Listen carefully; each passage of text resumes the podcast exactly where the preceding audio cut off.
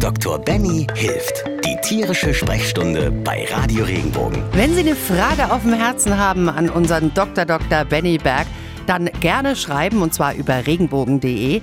Angela aus Baden-Baden schreibt, wie kann ich meinem sieben Monate alten Welpen, und da schreibt sie eine Klammer, der ist wohl von einer Tablettengabe an den Beinen geschwächt, zeigen, wie man die Treppe runtergeht. Er kann hochlaufen, aber beim Runtergehen, da lässt er sich an den Hinterläufen fallen. Klammer auf, er hat 35 Kilo. Also jetzt vorweg, mir fehlen natürlich ein paar Informationen. Das heißt, ich kann da jetzt nicht genau ähm, irgendwie interpretieren, was möglicherweise die Ursache ist, warum er jetzt Tabletten bekommen hat prinzipiell, um da so ein bisschen den Bogen auch zu schaffen zur Welpenfütterung oder Welpen allgemein.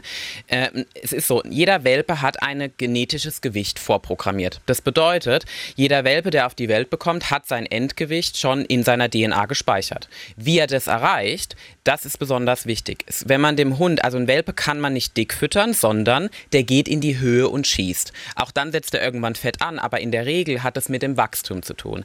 Jetzt würde ich hier so ein bisschen mit reinbringen, sieben Monate 35 Kilo hört sich für mich schon relativ viel an. Wenn es jetzt ein Carne Corso ist, wäre das in Ordnung. Aber ich rate immer dazu, wenn man einen Welpen hat, mal zum Tierarzt zu gehen, eine Wachstumskurve anfertigen zu lassen mit dem Endgewicht des gleichgeschlechtlichen Elternteils, ähm, nachzukontrollieren, wächst der auch adäquat, nicht zu schnell. Weil das Problem ist, was ganz oft passiert ist, dass sie zu schnell wachsen, dann Probleme haben beim Laufen, weil die Gelenke nicht mitkommen, dann die Treppen nicht mehr hochkommen ähm, oder runterfallen und das man im Prinzip falsch interpretiert oder missinterpretiert. Das heißt, in dem Falle würde ich mal dazu raten, sich mal die Fütterung anzuschauen und zu monitoren, ist der Hund zu schwer, zu schnell gewachsen, ist da denn alles in Ordnung? Aber es gibt ja doch auch Hunde, die Schwierigkeiten haben im Treppenlaufen. Jetzt mal abgesehen von irgendwelchen Krankheiten.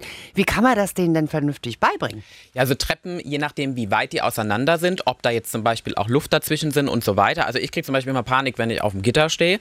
Das ist, kann bei Hunden auch sein. Man muss ihnen sozusagen kleine Stufen. Der Weg führt da so ein bisschen durch die Angst. Das heißt, positiv bestärken, den Hund kleine Schrittchen weitergehen lassen, ein Leckerli, dann sieht er, es ist nichts passiert. Möglichst vielleicht auch mal kleinere Treppen suchen und dann nicht direkt auf die, äh, tiefe Kellertreppe ähm, plädieren und den Hund langsam daran gewöhnen, dann lernt er, okay, die Treppe funktioniert, damit komme ich klar, gehen wir die nächste Treppe. So hat er einmal einen Erziehungsaspekt, zum anderen auch ein Erfolgserlebnis und verbindet es nicht mehr negativ, sondern positiv. Wenn dir der Podcast gefallen hat, bewerte ihn bitte auf iTunes und schreib vielleicht einen Kommentar. Das hilft uns sichtbarer zu sein und den Podcast bekannter zu machen. Dankeschön.